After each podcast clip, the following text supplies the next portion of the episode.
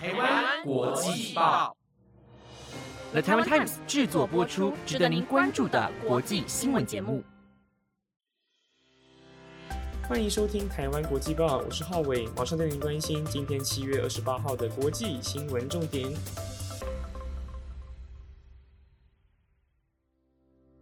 Hello，大家好，我是浩伟，又来到了每个礼拜四晚上的国际新闻时间。今天的国际新闻将会带您了解保加利亚政治消息以及乌俄战争最新情况，还有拜习会即将登场，更多精彩内容就在今晚的《台湾国际报》。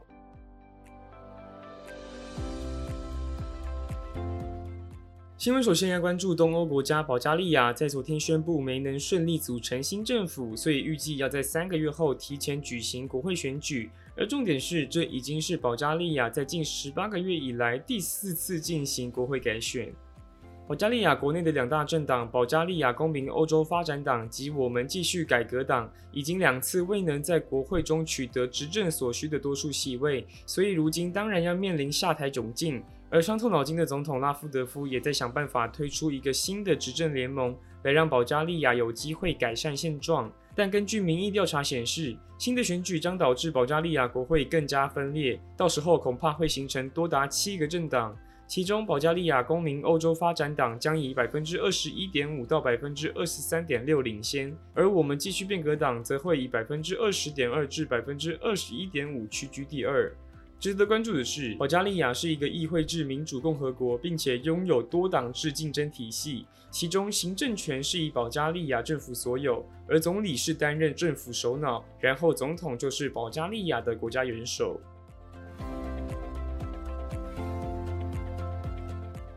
接下来要继续关心乌俄战争最新消息。乌克兰海军在社群媒体上发文表示，俄罗斯已经在这几天跟我们达成协议，将把被封锁已久的乌克兰港口在奥德萨港以及切尔诺莫克斯港。还有皮夫登尼港重启作业，而土耳其则在伊斯坦堡正式启用了乌克兰谷物出口联合协调中心。根据法新社报道，乌克兰谷物出口联合协调中心将会分配给俄罗斯与乌克兰两国的文职和军事官员，也会有土耳其联合国代表团进驻。主要任务就是要监视乌克兰的运输过程，并且严格观察有没有可疑行为。而土耳其国防部长艾卡表示。乌克兰的港口在近五个月都被俄军封锁，所以没能出口任何东西。这样的情况不止困扰我们，更是影响全世界。像是有些国家的谷物价格就已经严重飙升，而我们希望可以透过这座中心，尽可能的对人道需求与和平做出最大贡献。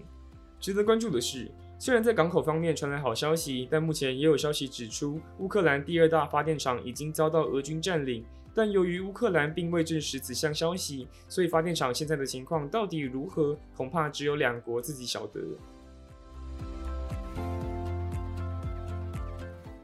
第三则新闻要为各位追踪的是，澳洲矿场在前天宣布，他们在非洲安哥拉开采出一颗极为罕见的纯净粉红钻石，而这颗钻石重达一百七十克拉，并且被命名为“露露玫瑰”。同时，这也是近三百年来开采出最大的一颗粉红钻石，而且专家也预期在未来能以天价卖出。根据法新社报道，澳洲的卢卡帕钻石公司在给投资人的声明中指出，这颗巨大的钻石是在安哥拉东北部钻石最丰富的地区露洛矿场所采出的，所以我们也直接把它命名为露洛玫瑰粉钻。而安哥拉矿产资源部长阿兹维多对此表示，这次在露洛矿场采出的这颗钻石已经创下惊人纪录。并且也充分展现出了安哥拉在世界舞台的重要角色。值得关注的是，露洛玫瑰目前仍然需要经过切割以及抛光才能了解真正的价值，并且在过程当中将会失去一半的重量。不过，过往类似的粉红钻石都能以破纪录的价格成功售出，例如2017年那颗重达59.6克拉的粉红之星钻石，当初就在香港拍卖会上以7120万美元的天价卖出，成为了目前有史以来最高价的粉钻。但如今有了露露玫瑰的出现，大家也非常期待能不能刷新纪录。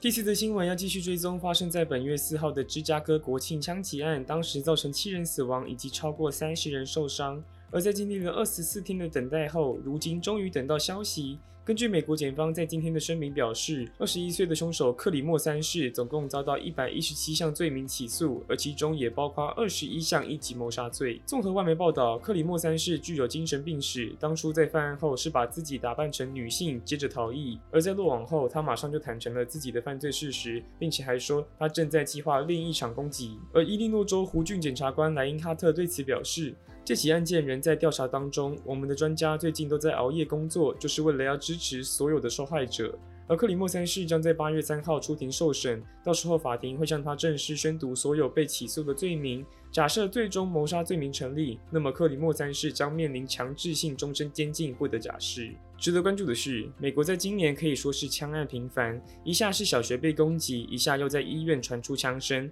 如今连国庆佳节也都可以发生悲剧，也让美国的枪支泛滥问题越演越烈。而根据资料调查显示，美国每年约有四万人命丧枪下。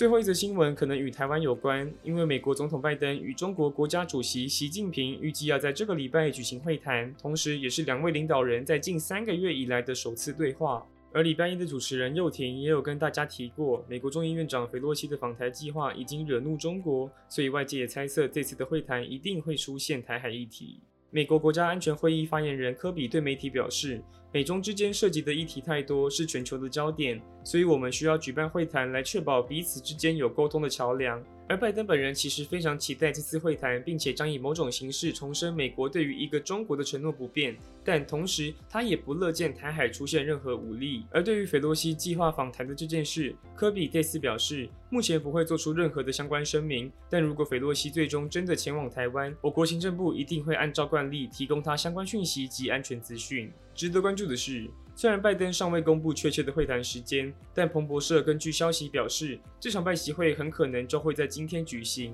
而除了两岸的地缘政治以外，这次的话题可能还会包含是否要取消中国产品关税。